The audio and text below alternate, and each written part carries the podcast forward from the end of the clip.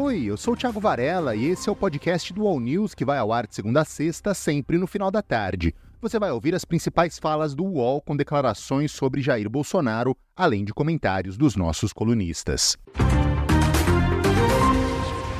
O Supremo Tribunal Federal tirou o Lula da cadeia. Esse aí é o ex-presidente Jair Bolsonaro. E depois o tornou elegível. E depois o Supremo Tribunal Federal que três dos seus ministros compõem o, o, superior, o Tribunal Superior Eleitoral, também trabalharam lá fazendo gestões para eleger Lula a qualquer preço. Bem, acabaram as eleições no ano passado, ninguém consegue entender como Lula da Silva ganhou as eleições, com 50,9% dos votos. Ninguém do Brasil entende isso, nem nos estados mais pobres, onde ele tem um, sempre teve uma boa votação é, no passado. O Bolsonaro deu essa declaração numa entrevista ao influenciador português Sérgio Tavares. O ex-presidente agora criou um novo cercadinho para falar com seus seguidores. Um repórter da Folha é, estava lá no cercadinho. A gente não estava sabendo que estava acontecendo isso, é, mas assim como o Bolsonaro fazia o cercadinho em Brasília, lá no Palácio, ele resolveu fazer um cercadinho na casa dele, lá perto de Angra dos Reis. É, é o cercadinho de Mambucaba.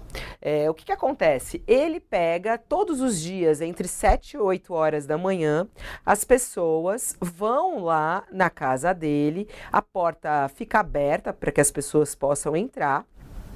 É, e aí ele começa a receber as pessoas é, nesse cercadinho improvisado em Mambucaba. É, a gente vê aí a imagem, fica todo mundo nessa mesa, né? Uma, uma mesa longa ali, é, e aí as pessoas ficam em volta da mesa e ele fica falando sobre várias questões. Bolsonaro falou sobre Venezuela, sobre pedágios, falou sobre o Unióbio, falou como ele poderia ter ficado rico na presidência da República, se beneficiando de informações privilegiadas do Banco Central. E aí, no final, ele acaba é, fazendo uma longa fila para tirar foto, recebe todo mundo, ficam ali os fãs dele batendo um papo é, com ele e ele falando sobre tudo que ele pensa de assuntos diversos. Josias de Souza falou sobre esse assunto. Pela primeira vez, a gente tem um, um, um ex-presidente que é, tramou o golpe às claras. Então, ele, antevendo o insucesso nas urnas, ele tramou o golpe é, preventivamente, colocou os seus, os seus devotos na porta do, do, dos quartéis. Esses devotos pediam, às claras, a intervenção militar. Então, o golpismo, a expressão golpista, deixou de ser um insulto, a mentira é, ficou parecendo coisa correta, deixou de ser errado, a falta de educação eh, foi normalizada no Brasil e um pedaço da direita que votou no Bolsonaro, ela permanece mobilizada. Isto é um fenômeno novo no Brasil, porque sempre houve direita no Brasil, mas hoje o que, o que há é uma direita que é popular, é mobilizada e é primitiva. Essa direita se revelou minoritária em 2022, mas ela existe e é, se revela duradoura. E o Bolsonaro aproveita essa, a existência dessa direita, que ele mobilizou, em parte desmoralizou durante a presidência dele, então ele perdeu um pedaço dessa direita, e, mas ele aproveita o que ele reteve para transformar ou para prolongar essa fase tóxica da política brasileira. Thales Faria também comentou o tema. Tem uma questão aí que é nós da mídia. O que, que ocorreu com o cercadinho aqui em Brasília? O Bolsonaro usou e abusou do cercadinho, agrediu os jornalistas, fez o que queria com aquilo, até que a mídia se deu conta de: peraí, nós estamos fazendo papel de palhaço.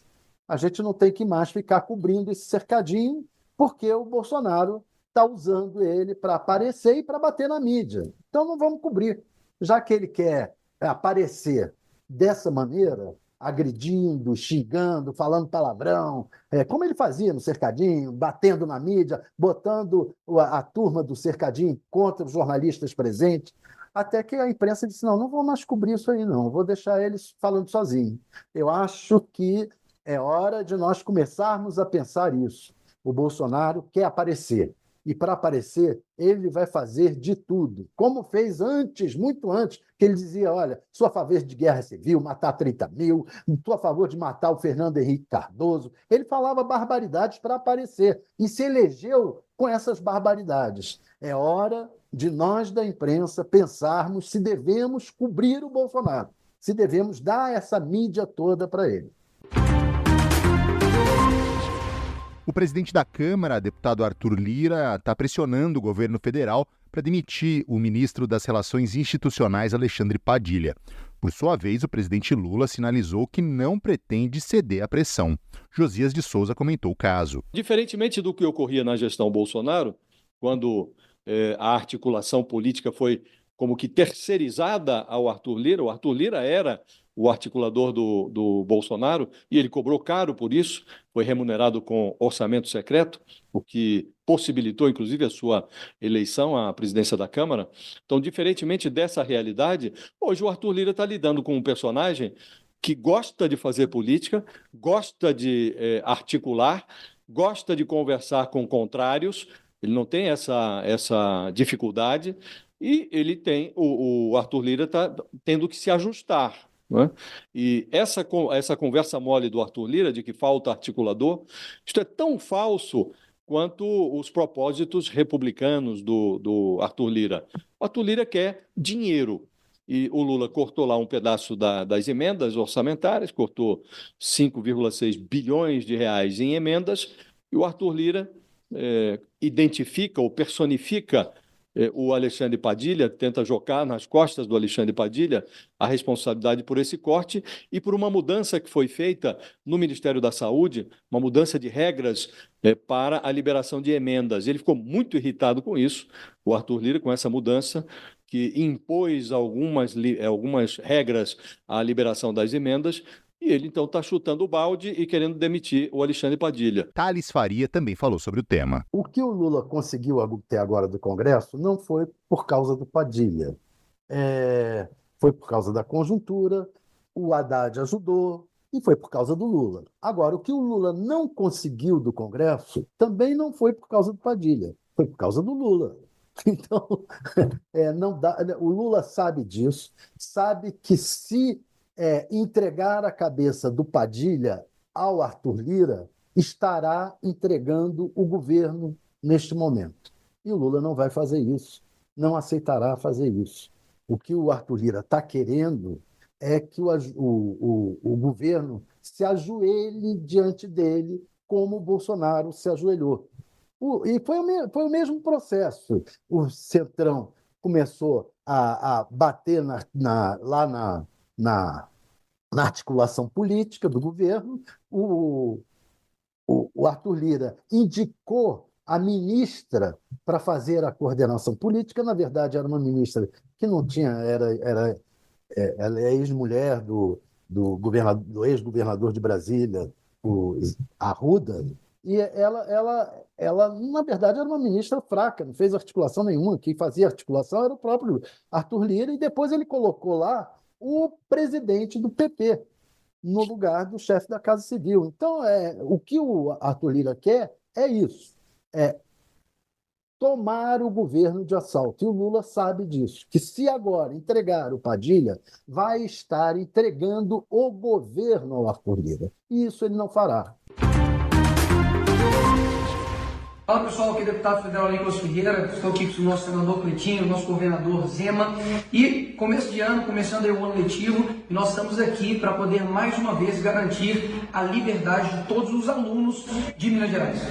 É isso mesmo, deputado Nicolas. Aqui em Minas, todo aluno, independente de ter ou não vacinado, terá acesso às escolas. Reinaldo Azevedo comentou a fala de Nicolas e Romeu Zema. É, esse discurso da liberdade é, é o discurso do.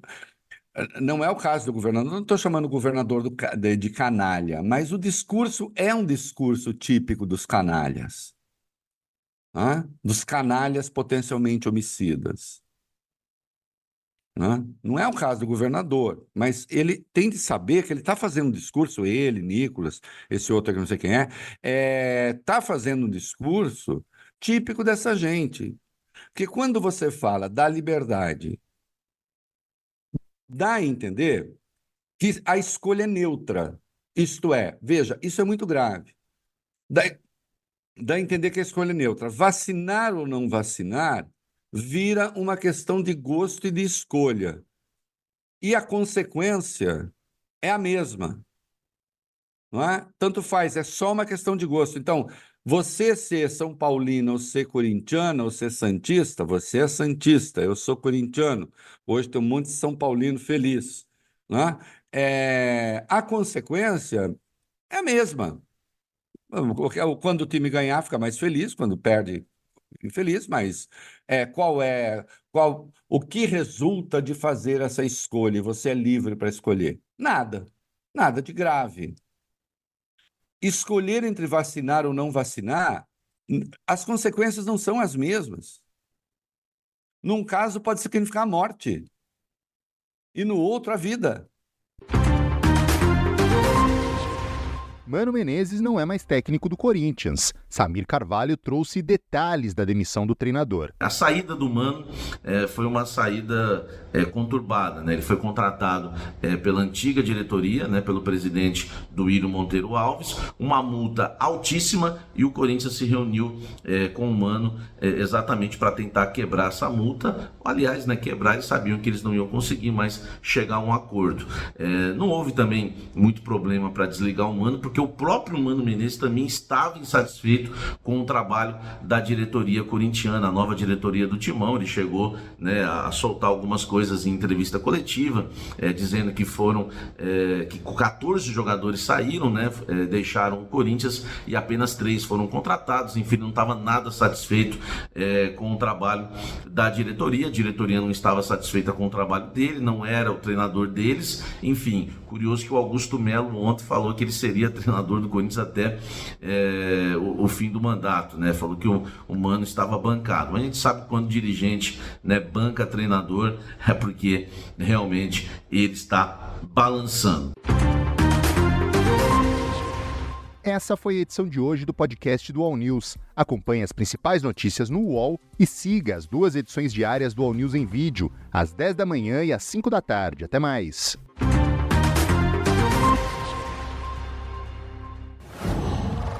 Qual